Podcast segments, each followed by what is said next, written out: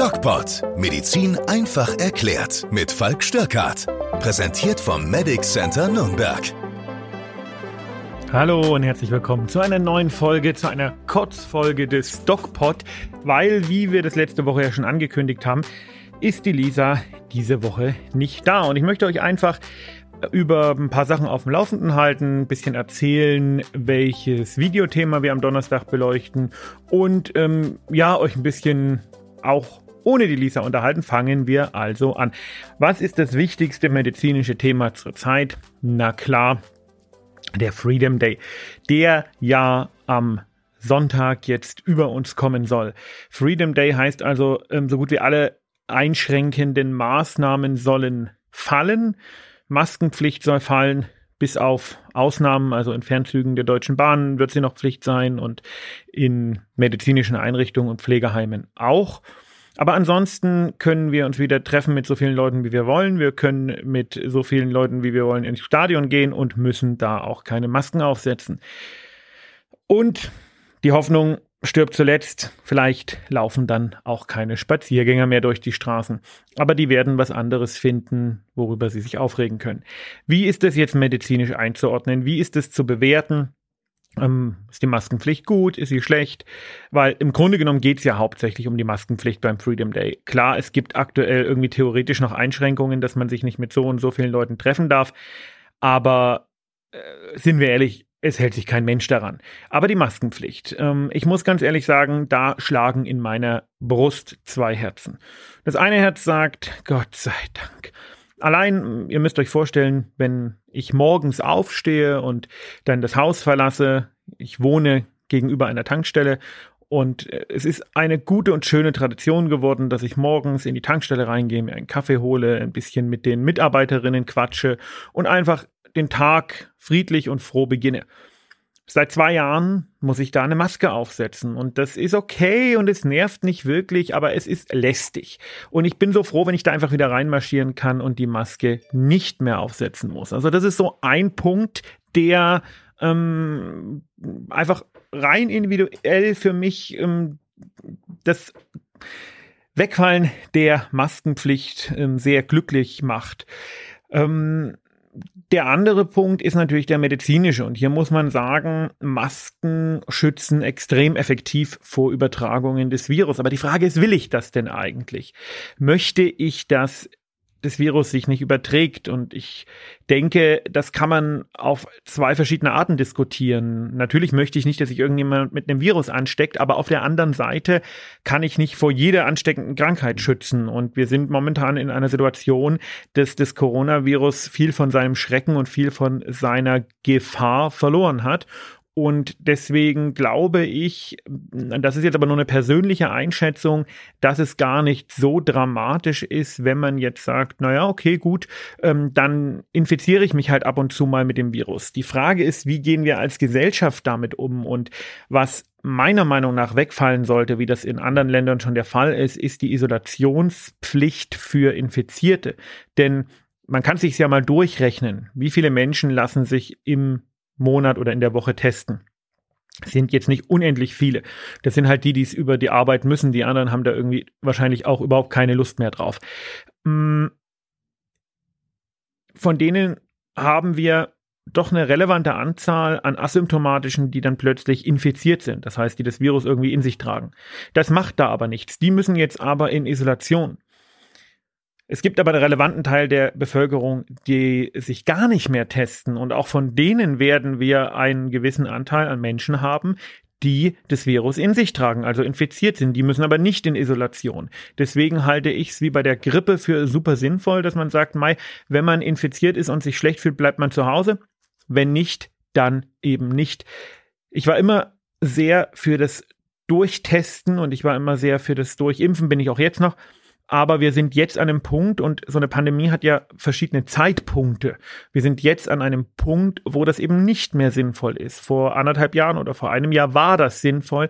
Jetzt ist es das nicht mehr. Deswegen sollte meines Erachtens die Isolationspflicht für asymptomatisch Infizierte wegfallen, weil das nur einen ganz kleinen Teil derjenigen trifft, die tatsächlich asymptomatisch infiziert sind.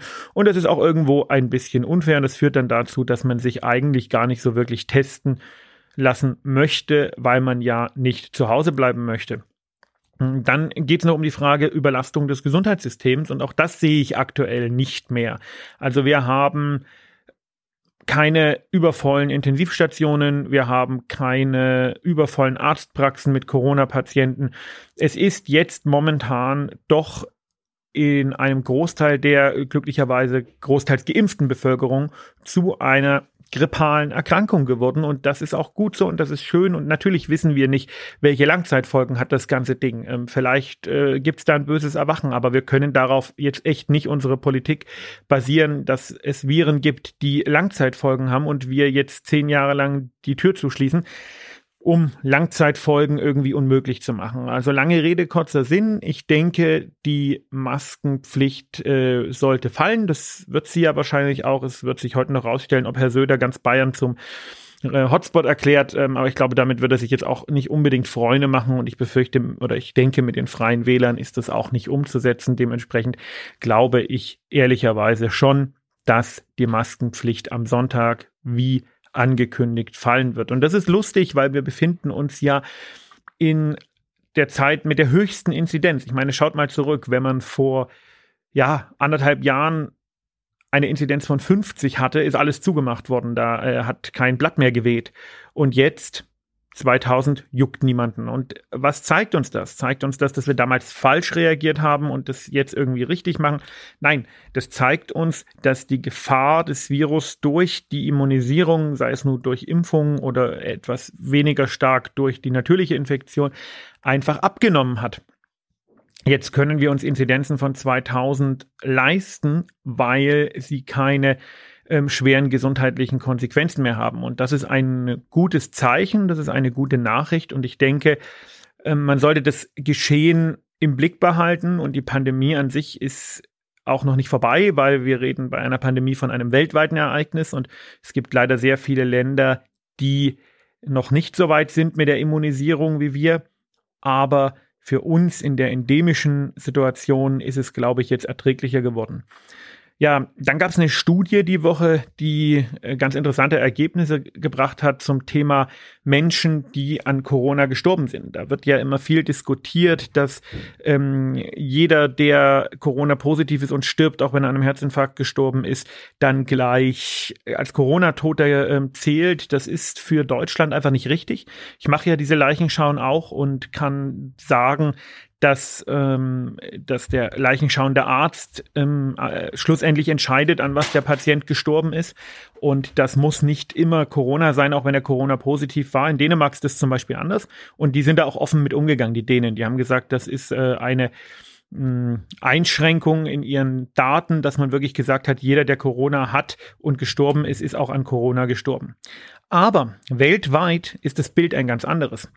Ähm, und in einer hochpublizierten Studie, hochrangig publizierten Studie im Lancet, also das ist ein sehr wichtiges und gutes medizinisches Journal, da hat man eben rausbekommen oder da hat man publiziert, dass die Menschen weltweit oder dass weltweit deutlich mehr Menschen an Corona gestorben sind, als wir das ähm, befürchtet haben oder als wir das gedacht haben. Und das finde ich ähm, ist schon eine interessante Aussage. Und wenn man darüber nachdenkt, dann kann das auch sein, weil jetzt schauen wir uns mal an, in vielen ähm, Ländern des globalen Südens, also Afrika, Südamerika und so weiter und so fort, sind gar nicht genug Testkapazitäten vorhanden gewesen. Und die Übersterblichkeit in diesen Ländern für die letzten zwei Jahre ist einfach enorm.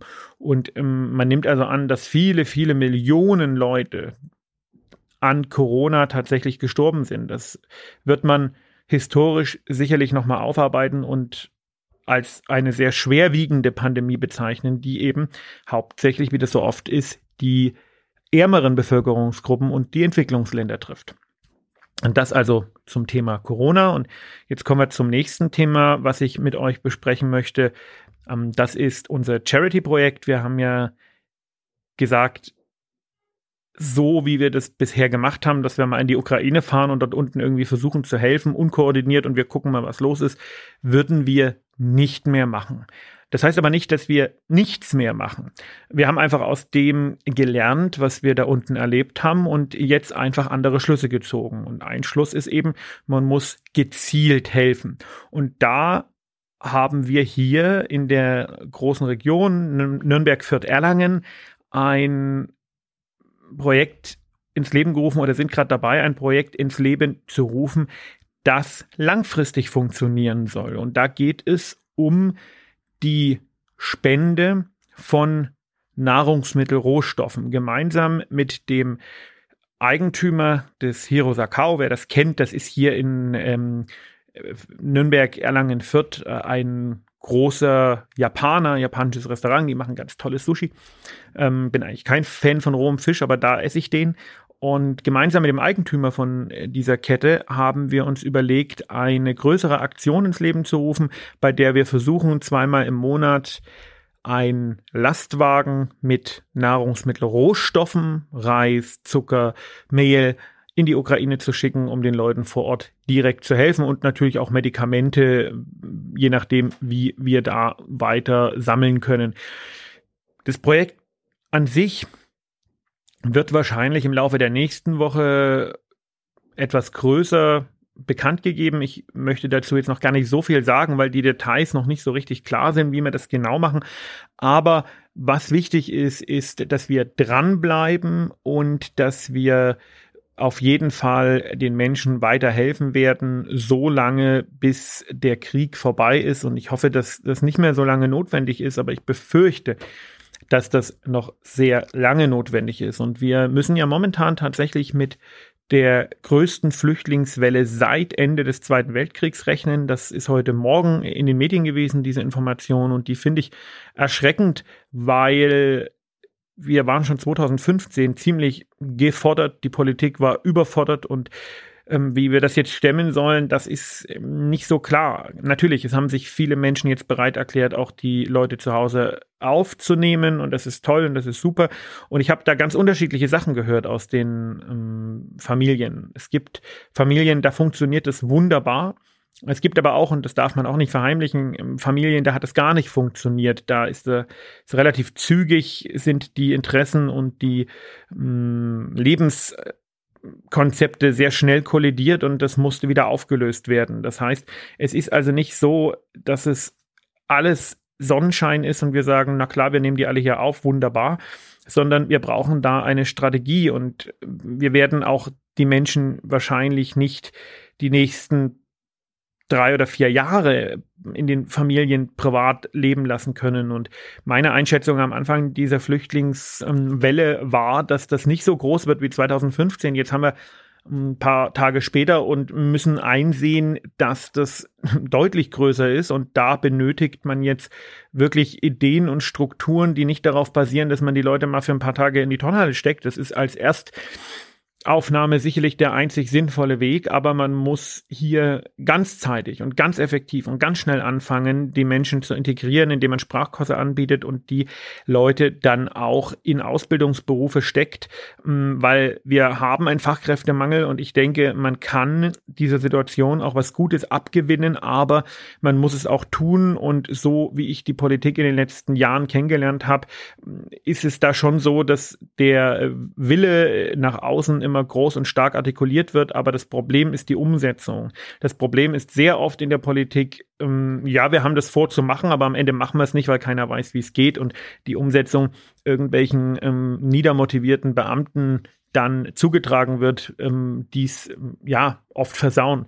Und deswegen brauchen wir jetzt Zivilgesellschaft, wir brauchen aber auch Politik, einfach umherzugehen und zu sagen, ähm, das sind die Strukturen und ähm, es wäre natürlich besser, wenn das alles geordnet und ähm, zentral koordiniert läuft, als wenn es immer Einzelne braucht, die dann hier irgendwie nach vorne preschen und irgendwas reißen. Also, liebe Politik, ähm, macht da mal was. Ja, das letzte Thema heute wäre äh, das Video für den Donnerstag wer das jetzt noch nicht weiß, aber ich glaube, das wissen alle. Wir haben ja den DocPod YouTube-Kanal, den auch mittlerweile einige Leute folgen und jeden Donnerstag erzähle ich etwas über ein ganz bestimmtes Thema. Und das war in den letzten Jahren überraschenderweise Corona, Corona, Corona, aber wir kommen langsam so ein bisschen davon weg.